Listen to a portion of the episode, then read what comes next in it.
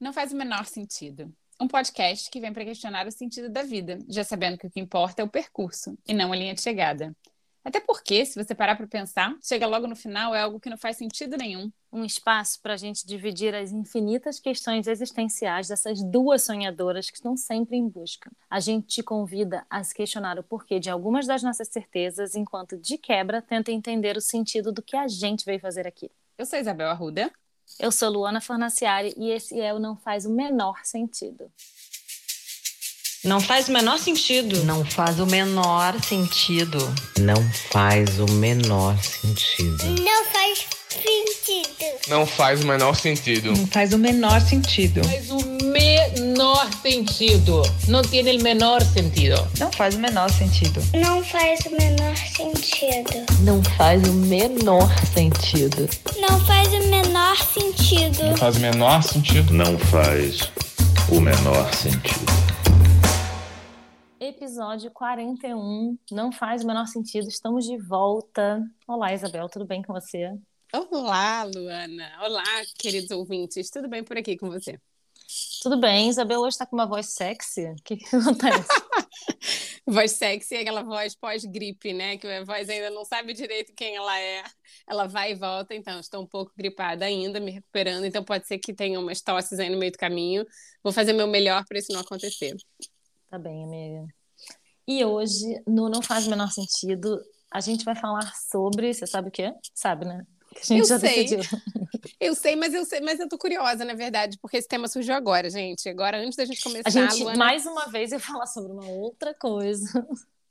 E a Luana me trouxe um gancho. Olha, eu pensei isso. Ontem no banho eu pensei isso. E adoro no banho, adoro essas coisas. Ontem eu tava no banho, eu tava andando. Porque é isso, né? É aí que a gente tá com, essa, com a mente mais solta e livre que os, as ideias vêm. Enfim, aí mandou esse gancho, eu gostei, então bora lá, bora gravar. E conta pra gente. Não faz o menor sentido. Fim da infância. E isso é óbvio, né? A gente sabe, mas o como isso tem me tocado, sabe? E aí, eu já tinha pensado num gancho, agora pensei num outro gancho. Por quê? É, vi recentemente numa postagem de Isabel que Isabel estava soberbada, overwhelmed, e mudança, não sei o que lá, e criança desfraudando. Uhum. E aí, isso já me deu um gancho, um negócio que foi, na verdade, esse o gancho que eu não, tava te, não te contei mais cedo no áudio, mas enfim. Estava eu pensando, porque outro dia eu fui na casa de um casal de amigos aqui na França e tal, um casal brasileiro que mora aqui na França. E a gente tá, eu tava arrumando criança para sair, bota casaco, bota sapato, não sei o que lá, falei, vamos, vamos, vem meu bebezão. E peguei Joaquim no colo. E reparei julgamento do pai e da mãe do amiguinho de Joaquim, que eram os donos da casa. Aquele julgamento carinhoso e sem querer julgar, mas os dois se olharam, tipo, bebezão, sabe?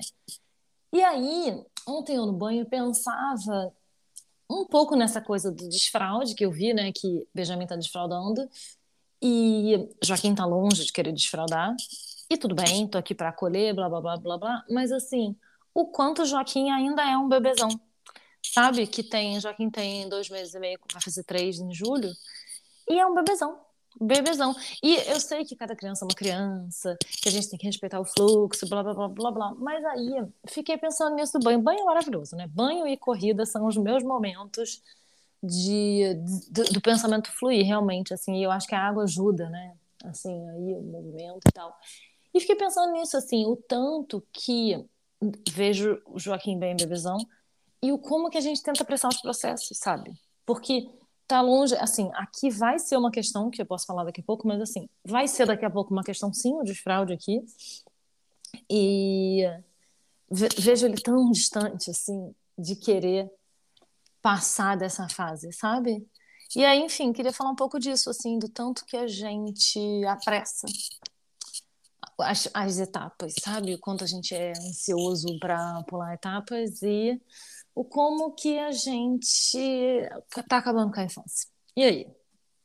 Olha, eu acho muito legal, né, que a gente vai falar aqui hoje sobre nossos filhos, nossas experiências nesse mundo aí da maternidade. A coisa dos processos, eu gostei muito que você trouxe isso, né, de apressar processo, dessa nossa pressa e, e, a gente achar que a gente tem que seguir uma cartilha, né? Com um ano a criança tem que andar, com um ano e meio a criança tem que falar, com dois anos a criança tem que não sei o quê. É uma cartilha que vem dos marcos do desenvolvimento que a gente tem que atingir e é impossível não se comparar. Impossível. Sim, Por- e eu acho que assim, marcos são importantes. Assim, eu acho que você ter um, plano e você saber essa questão do desenvolvimento, de, de, de, de datas, de prazos, não sei o quê, é bacana, é legal, mas isso não pode vi- virar a sua única régua, sabe? Porque tem criança que fala antes, tem criança que fala depois, tem criança que anda antes, tem criança que anda depois, cada criança é única assim. A coisa do desfraude, né, do Benjamin. Benjamin tem três anos e quatro. Três anos e cinco, vai fazer três anos e cinco meses.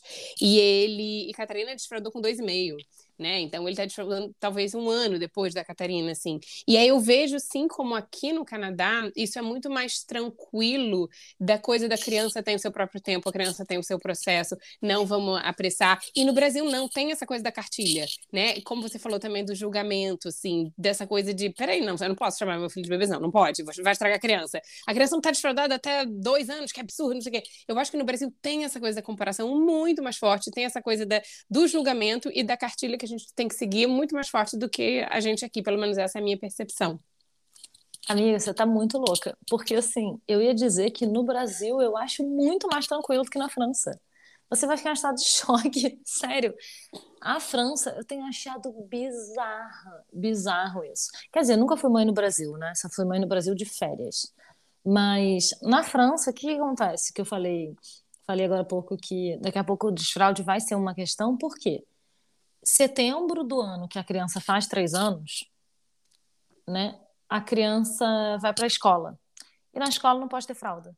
Tem que ser A criança tem que estar Uhum. desfraudada. E nesse caso, é... e assim, tem vários estresses em relação a isso. Eu acho que até assim, no primeiro mês, até rola um, um relaxamento, ou não, depende da escola. Mas é uma pressão na cabeça dos pais bizarra em relação a isso e na cabeça da criança. E assim, não pode. Se a criança se cagar na escola, claro que depende da escola, tá? Mas existem muitos casos na França de que a criança se caga e a criança fica cagada. Para que ela aprenda a ser limpa. Essa, essa, é a express- essa é a tradução da expressão, né? Uma questão de autonomia, né? Assim, Uma que acham que, que a criança tem que ser autônoma e independente. Sim, mas aí eu pergunto, eu pergunto, já conversei na creche, né? E já, já conversei com, uma, com a professora da creche, por exemplo, tipo, não, mas é porque na creche, na... e tem uma questão também para evitar abuso, para evitar Uhum. abuso, pra, pra- Mas, assim, mas aí na creche não tem problema de abuso? É, porque tem. na creche, porque assim, tre- dois meses antes pode trocar fralda, de repente não pode mais porque a criança pode estar sendo abusada, assim, será que essa é a melhor forma de resolver, sabe? Não tem o espaço do meio, assim, né? É uma coisa ou outra. de um espaço repente, de não tem uma transição, um É. espaço de transição, assim como, por exemplo, na creche do Joaquim tem crianças que já estão desfraldadas. O meu afilhado que mora no Brasil desfraudou com um ano e pouquinho, sabe? Desfraudou sozinho porque ele quis e tal. O Joaquim, ele não tem, não demonstra interesse nenhum. E a gente já conversou, e vai demonstrar, tá, gente? Assim, não tenho a menor dúvida de que vai dar tudo certo. A gente não tá aqui, tipo, ai meu Deus, vai dar tudo errado. Não, de jeito nenhum. Eu sei que vai acontecer, e eu sei que tem métodos. E assim, a gente comprou um piniquinho, botou ali, conversa de vez em quando. Já me aconselharam de comprar também um redutor de privada, vai que ele prefere a privada. Vou fazer tudo isso. Mas, é, e também tem uma coisa muito séria, que é o seguinte. Aqui a gente vinha, agora começou a esquentar, e assim, hoje, que foi um dia super quente, está 18 graus, entendeu? Entre 11 e 18. É muito difícil você desfraldar no inverno, entendeu? Você precisa do verão para desfraldar, porque você precisa deixar a criança sem fralda, precisa deixar a criança pelada, de short. E é difícil fazer isso quando tem quatro camadas de roupa na criança, entendeu? Não dá. Não- é, é muito contraproducente você desfraldar no, no frio. E aí, como a gente tem ainda alguns meses para setembro, né? Sei lá quantos meses para setembro, cinco meses, e tem dois meses de férias ainda aí, tô tranquila, porque vai dar tudo certo. Mas, só para fechar aqui que eu tô falando horas, é. Eu tive uma conversa bem interessante com uma profissional da creche dele, que é muito legal, assim, mais legal do que a média. E ela me falou uma coisa incrível, assim, porque a gente foi fazer uma, revi- uma reunião de avaliação do Joaquim, né? De- tipo reunião pedagógica de fim de semestre e tal. E aí eu falei essa questão, sabe, da creche. Eu falei, cara, isso não me deixa desesperada, da fralda. Isso não me deixa desesperada, não, mas isso é uma coisa que eu observo. Eu, eu queria tentar entender como é que funciona. Ela falou, Luana, o Joaquim acabou de deslanchar com a linguagem de um jeito muito bizarro, muito, muito impressionante. Ela não falou bizarro, né? Mas assim, o Joaquim virou o grilo falante, de repente. Ele tá naquela fase que fala tudo, pergunta tudo, repete tudo. É muito engraçado. A gente chora de rir o dia inteiro isso é muito, muito, um esforço muito grande para a criança, a linguagem. Então, assim, não é o momento de desfraude. Agora ele está focado no desenvolvimento da fala. Depois vai vir o momento do desfraude quando tiver que vir, eu sei disso, entendeu? E tem uma coisa que é que eu percebo, e a professora falou e tal, é que assim, o desfraude para a criança também é um pouco deixar de ser bebê. Aceitar. Total. A, né, a partir dali ele vai ser uma criança e não mais o bebezão, o, bebê, o meu bebezão, que eu pego, não sabe? Sim. E é, é, curioso essa coisa cultural, né, que a gente está falando aqui, porque, né, cada país, a gente traz a nossa referência de Brasil, eu fui mãe no Brasil e aqui, então eu trago uma certa comparação, né, coisas que eu vivi lá, coisas que eu vivi aqui, te ouvindo agora falar, ah, essa coisa de deixar a criança suja, gente, isso é um absurdo, isso é um absurdo. Eu entendo muito a questão do, do, do abuso, e isso eu acho muito bacana, né, essa preocupação, claro. Deixar a criança suja eu acho um absurdo, mas essa questão da autonomia, né, independência, aqui eles ensinam a criança a botar seu próprio, sua, sua própria roupa, seu próprio meia, tênis, casaco. E a maneira que eles ensinam a botar casaco aqui, gente, é tão bonitinha. Eu lembro que logo que a gente mudou, a Catarina com três anos, ela bota... um dia eu cheguei na creche para buscar ela e estavam todas as crianças com os casacos no chão, assim. Eu olhei aquilo, né? O que, que o casaco da criança está fazendo no chão? A criança joga o seu próprio casaco no chão, enfia as duas mãozinhas na, na, nas mangas e, tipo, dá uma cambalhota, assim, com o casaco atrás dela. Ai, e gente, se bota o preciso casaco. ver isso. Preciso ver Cara, isso. é incrível. Tem um vídeo da, da Catarina aos três anos fazendo isso. O Benny aprendeu a fazer sei lá, com dois anos e meio. É muito legal, assim, porque eu acho, eu gosto muito desse encorajamento e desse Sim, incentivo à autonomia. Isso eu acho incrível aqui, sabe? Autonomia, independência. É, tudo isso que no Brasil eu acho que não tem. No Brasil eu acho que tem é uma cultura de superproteção, né? De fazer tudo pela criança. É, meu sobrinho foi aprender a botar uma meia, sei lá, com oito anos de idade, sabe? Assim, tô falando um caso bem específico, mas assim, eu acho que no Brasil tem uma superproteção muito maior e e, e a coisa da cultura do servir, sabe? Sempre tem alguém ali para fazer aquilo por você. O que é diferente daqui, que é uma cultura do it yourself. Tudo é do it yourself e a criança entra nessa, nessa vibe desde cedo, sabe? Mas isso do, do, dessa transição assim da infância, é tão curioso ouvir você falar isso, porque eu tenho duas crianças em casa, né? Uma que tá com três anos, que tá nessa fase de transição, de deixar a fralda, e ele fica tão é, orgulhoso cada vez que ele vai no, no piniquinho, não é mais piniquinho, né? O redutor lá, que ele vai, porque ele fala: Eu sou um big boy, eu sou um big boy. Então tem toda essa questão da criança se sentir orgulhosa e falar: Realmente, ele fala para mim: Eu não sou um bebê, eu sou um big boy, sabe? Então, dele se sentir esse big boy, ele quer fazer tudo sozinho, ele quer dar descarga, ele quer limpar, enfim, tudo sozinho. E eu tenho uma criança de 9 anos que está começando a puberdade. Eu tenho. É, a gente comprou um livro para Catarina há duas semanas atrás, que é um livro para ensinar tudo sobre puberdade. Ela me pergunta todos os assuntos, assim, mamãe, como é que foi para você? Quando é que você ficou menstruada? Quantos anos Gente, você tinha? sei, o que, que aconteceu? Não sei lidar, não sei lidar. Cara, mas tem sido tão bonito, assim, porque é, eu e a Catarina, a gente passou por um momento de desconexão muito grande, assim, no- nos últimos dois anos, assim, sabe? E isso era uma questão que eu sempre voltava, assim, de, de tentar conectar e tal. E eu acho que essa questão agora dessa puberdade, né, ou desse fim da infância, porque eu acho que ela sim está no fim da infância. E, e tem aproximado muito a gente. A gente tem conversado muito. Ela tem me feito as perguntas mais desconfortáveis de se ouvir de uma criança, sabe? E eu ainda falo para ela, falo, filha, você é meu bebê. Aí ela, obviamente, né, é, é, é, levanta o deve revirar o olho, exatamente. Que, que vergonha de você. mas eu falo realmente exatamente para essa, pra essa, né, para pegar isso dela. E ela revirou o olho e falou: ai, mamãe, que saco, não sei o que parará. Mas, mas tem trazido conversas muito bonitas pra gente, sabe? E ela sim tá nesse momento assim de olhar para a infância como um lugar que não é mais dela. Ela tá saindo dali e isso traz responsabilidades, né? Que nem lá o tio do do Homem-Aranha, do Peter Parker, né, que fala com grandes poderes vem grandes responsabilidades. Então ela está começando também a ter, né, responsabilidade e entender. E é engraçado que às vezes ela não quer sair dessa infância. Você sente que ela quer atenção. É só quando é conveniente pra ela, Só na quando verdade, é- né? Só quando é conveniente, exatamente. Então ela quer ainda atenção, ela quer ainda algumas coisas, ela quer ainda ser tratada como criancinha para algumas coisas e para outras não. Ela já tem essa questão da, da, da, da autonomia, da independência e de querer né, explorar novos caminhos e aprender as coisas, entender as coisas. E é muito curiosa também, né, me perguntando tudo isso, mas é, nem sei por que eu fui para esse caminho. Mas é isso, eu tenho essas duas crianças por essas duas fases de transição muito forte, né? E aí aprender a navegar por esses dois mundos. Cara, sabe o que que é engraçado? Assim, eu acho que eu fui uma criança que foi criança há pouco tempo. sabe? Por mil motivos, história de vida e sei lá. Mas eu acho que eu fui, eu acho que eu fui muito precoce, assim. Eu era muito responsável desde muito cedo. Eu brinco que eu era uma criança que assistia pequenas empresas, grandes negócios, sabe? E é verdade, porque eu acordava cedo. Gente, olha só, eu sei que tem outras pessoas que estão me ouvindo aqui que também ouvi, que também assistiam pequenas empresas, grandes negócios. E assim, eu tô aqui com vocês, entendeu? Me dá aqui a sua mão. Por que acontece? Eu acordava cedo, aí a minha mãe ou meu avô, minha avó, onde eu, tipo, às vezes estava dormindo na casa dos meus avós, tava, falavam, sai daqui, cala a boca, vai dormir, sabe? São sete horas da manhã. Vai ver televisão. E aí eu ligava a televisão, vai passando pequenas empresas, grandes negócios, e eu ficava vendo aquilo. E eu acho de verdade que isso influenciou na minha vida, não, não no fim da minha infância necessariamente, mas assim, eu acho que eu sou produtora um pouco por isso. Eu sabia que eu virei uma empreendedora de tanto assistir aquela merda.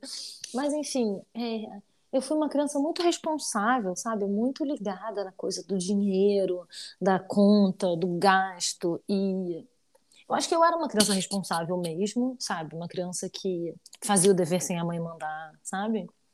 É, não queria. Ah, porque também não queria tirar nota baixa. Tinha uma. Não sei, acho que eu tinha uma autocobrança muito grande desde muito cedo. E eu fui uma criança que, assim, ou uma pré-adolescente, uma adolescente, um pouco insuportável, assim, confesso. Quem, quem não? Quem não, né? Vamos Nossa, combinar. que fase, né? Mas eu fui uma criança que, cara, uma pré-adolescente, assim, que vivi tudo muito cedo. Eu acho, eu, assim, é, eu dei meu primeiro beijo muito cedo, não muito cedo, sei lá o que é muito cedo, não sei qual é a idade de hoje, assim, mas eu lembro, eu tive essa coisa de eu acho que a gente tem uma questão da hipersexualização no Brasil, né? Sem dúvida. Mas eu acho que eu fui uma criança precoce, assim, por exemplo, eu lembro na escola de uma discussão, assim, tipo, de quem você gosta da sala. Eu lembro de eu ter essa conversa na quarta série, na quinta série, sabe? Essa coisa de ter que gostar, sabe? As amiguinhas terem que saber de quem que a outra gosta e tal né? Aí eu fui ter meu primeiro namoradinho, eu tinha, sei lá, 11 anos e eu nem, eu nem beijei meu primeiro namoradinho. Isso era, né? Era nam...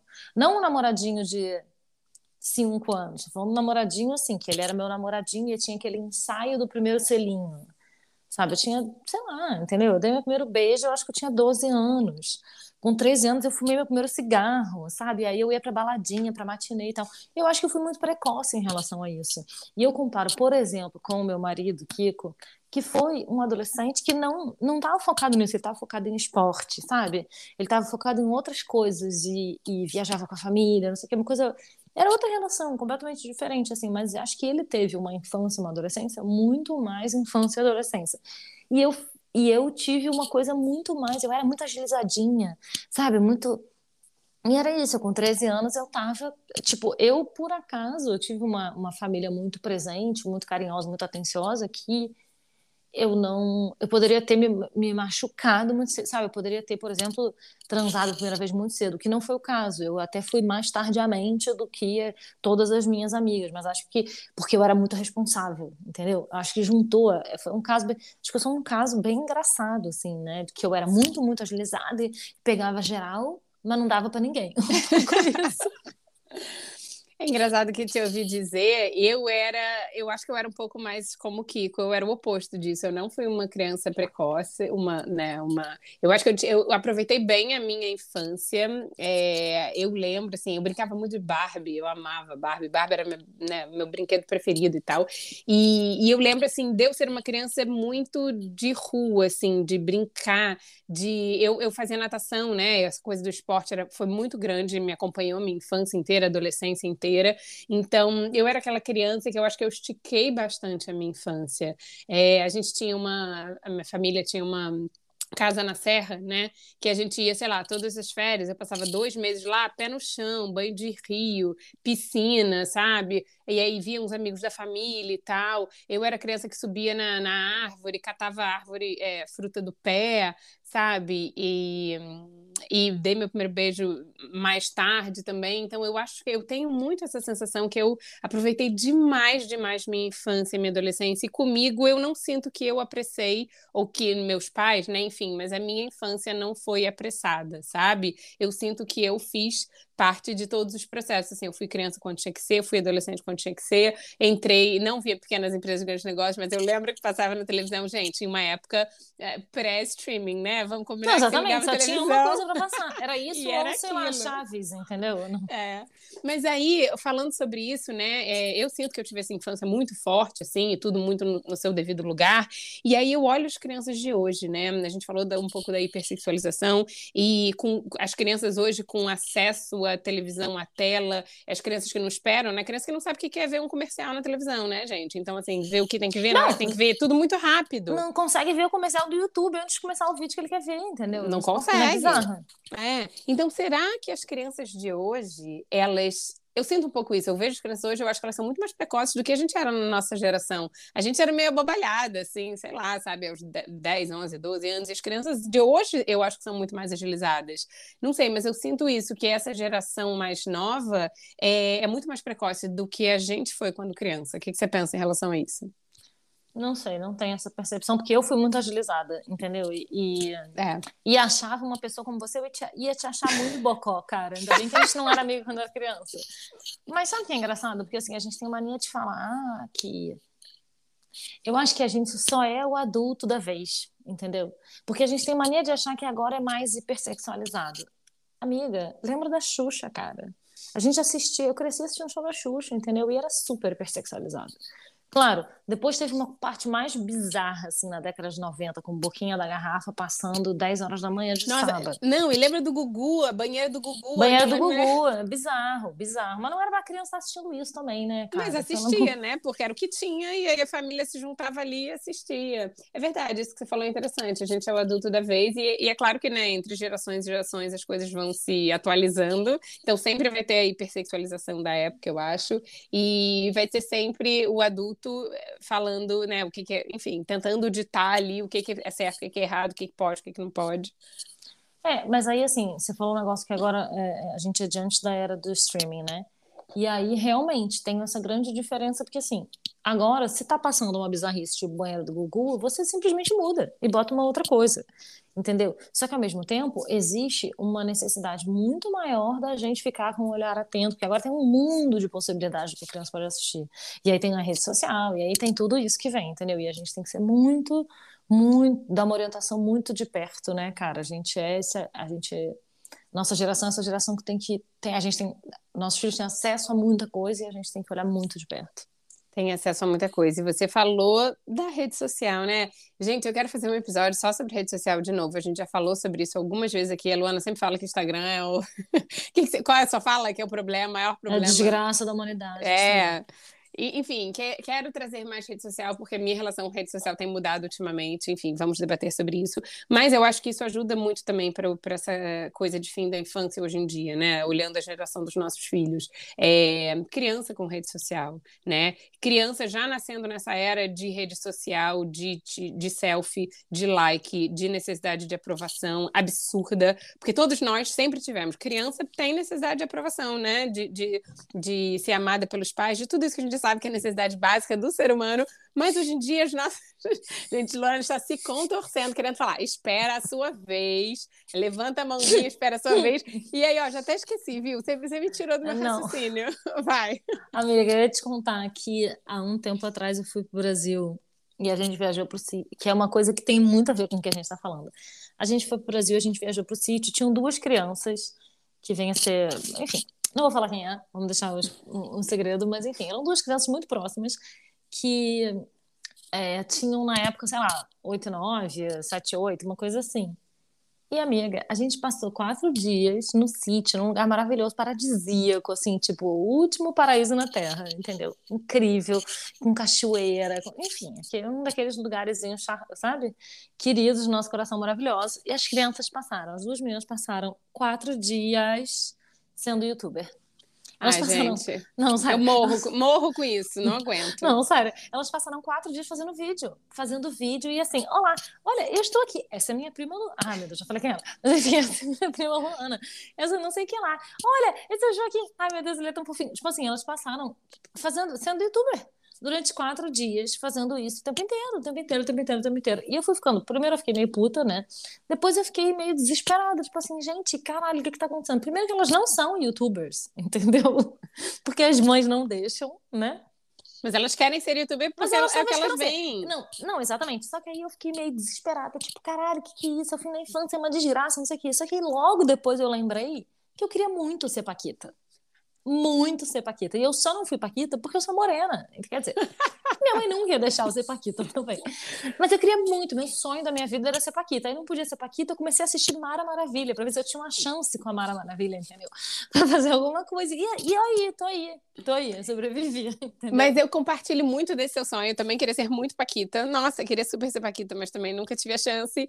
E... Mas eu acho que é um pouco diferente.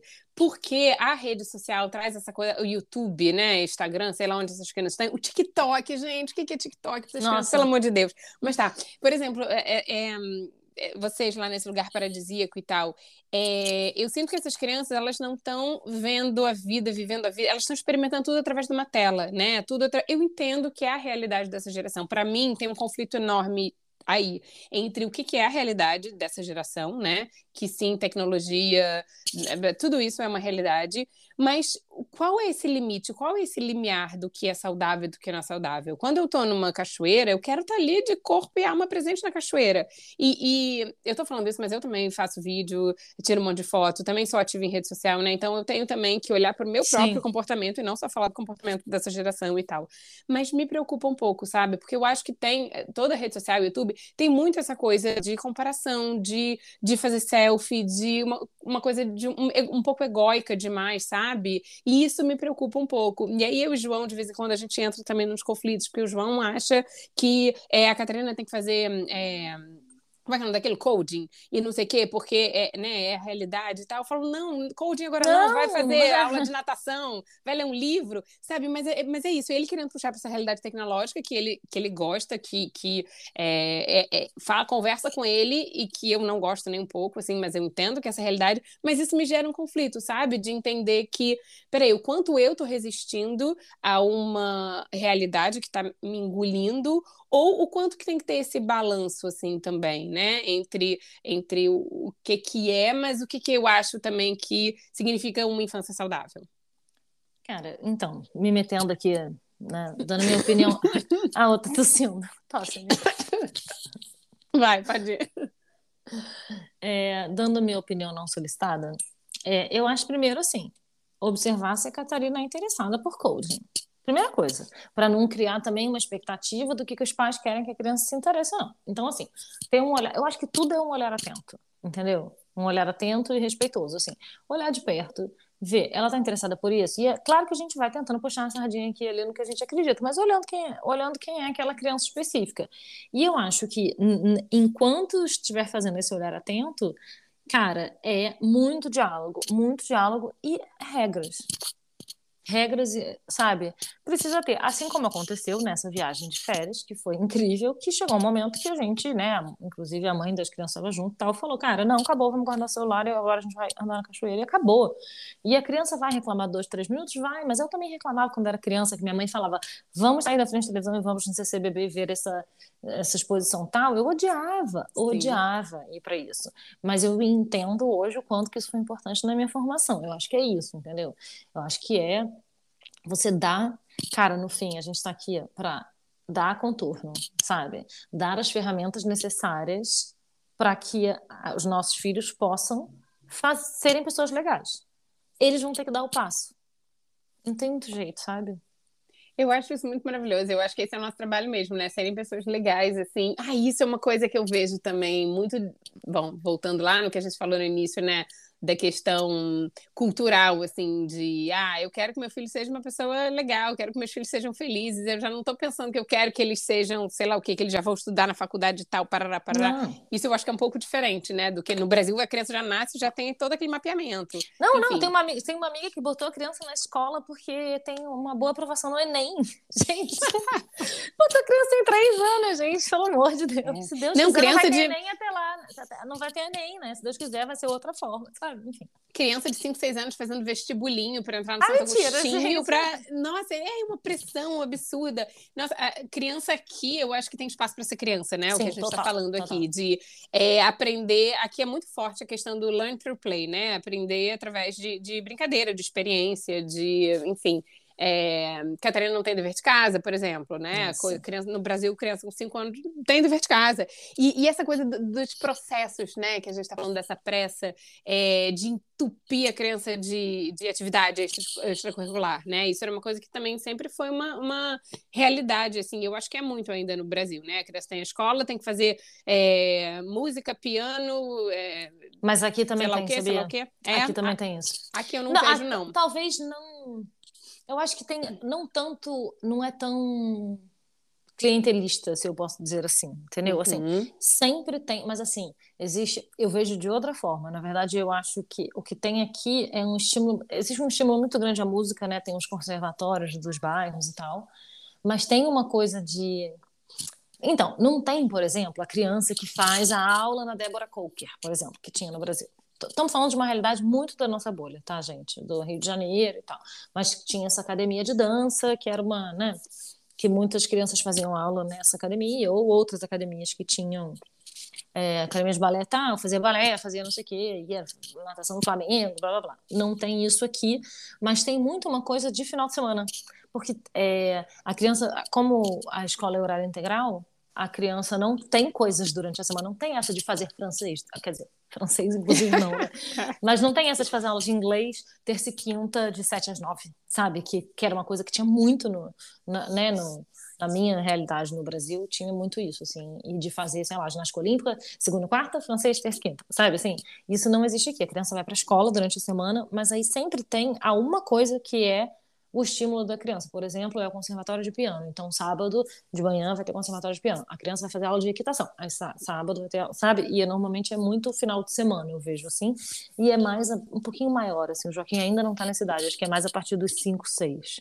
Mas isso eu acho interessante, assim, você estimular algum interesse fora ah, a vida acadêmica, né? Seja o esporte, seja a música, seja a arte, isso eu acho muito bacana, mas eu acho que entupir crianças de atividades não é, não é saudável, porque você não deixa também o espaço do tédio, você não deixa o espaço do ócio, Total. você não deixa espaço para outras coisas, para outra experimentação, exploração, para a parte social, né? As crianças aqui fazem muito playdate, vai muito um para casa da outra, não sei o que, não sei o que. Isso tudo eu acho importante, porque desenvolver a parte social, emocional da criança, nossa, para mim é muito mais importante que a parte acadêmica, por exemplo, nesse ponto, sabe? É, E aí, último assunto que a gente já está aqui falando há horas também, mas eu fiquei pensando nisso, como que a gente incentiva, né? Os nossos filhos, as nossas crianças. Você falou, ah, tem que olhar, é, tem- a gente tem que ter um olhar atento para a criança ver o que, que ela gosta e tal. Eu também acho, concordo 100%.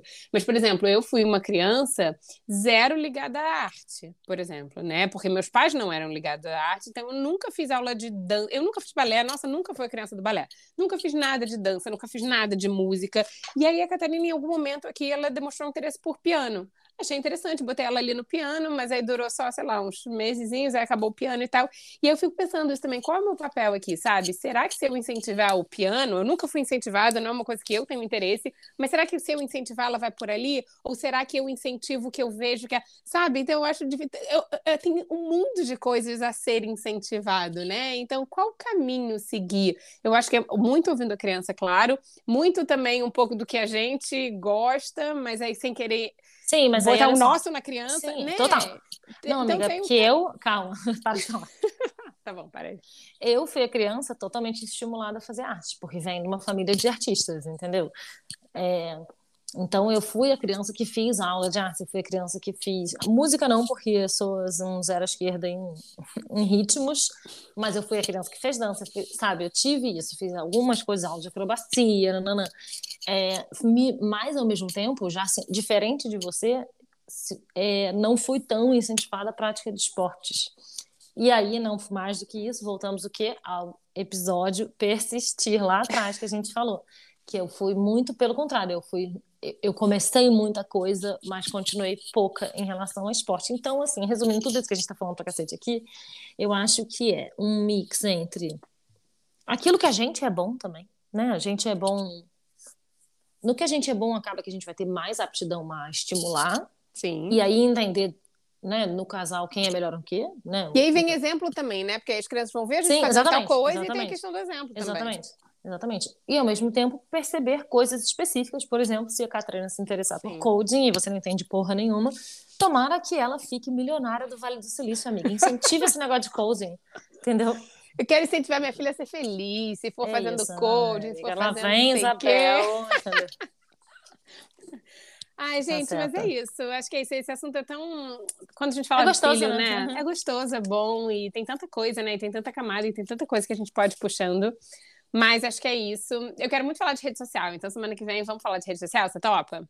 Eu topo, mas olha só, eu queria deixar registrado aqui que Isabel prometeu há séculos atrás que ia fazer um episódio falando sobre o livro dela. Ela queria fazer um negócio do livro, a ideia foi dela, não foi minha. Aí Verdade. ela me convenceu a eu falar primeiro do livro, eu falei, Isabel nunca falou. Então, olha só, o Verdade. próximo episódio vai ser sobre redes sociais, beleza, porque ela já tá querendo muito, mas deixamos registrados que está faltando o episódio do livro de Isabel. Verdade, a gente fica prometendo. A gente não, né? Eu fico prometendo as coisas e não cumpro, mas tá bom, vamos lá. É porque é isso. Sabe quando falta o gancho? Falta um gancho, mas o gancho ele vai vir e a gente vai falar sobre isso, combinado? Gente, se vocês leram o livro de Isabel, alguém que leu o livro de Isabel aí, manda uma mensagem pra gente com uma ideia de gancho, tá bom? Boa, gostei. E se você não leu, peraí, por que você não leu, gente? Compra ele. Gente, calma aí, entra aí, procura Isabel pra comprar o livro de Isabel.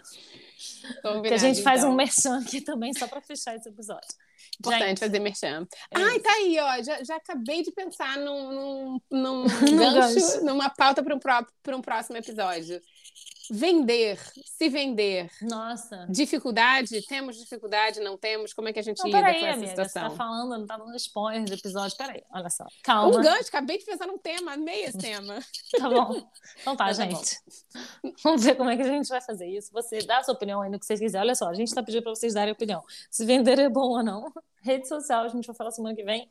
Comprar o livro da Isabel. E quem já comprou o livro da Isabel, por favor, manda mensagem pra gente com uma ideia de gancho. Muitos deveres de casa, adorei. Então tá, a gente continua essa conversa no nosso Instagram, do não.faz.ou.menor.sentido. E um beijo e até daqui a 15 dias. Um beijo e até a próxima terça. Não, não, amiga, não é próxima. Próxima, Próxima terça. Isso. Então tá. beijo. Beijo.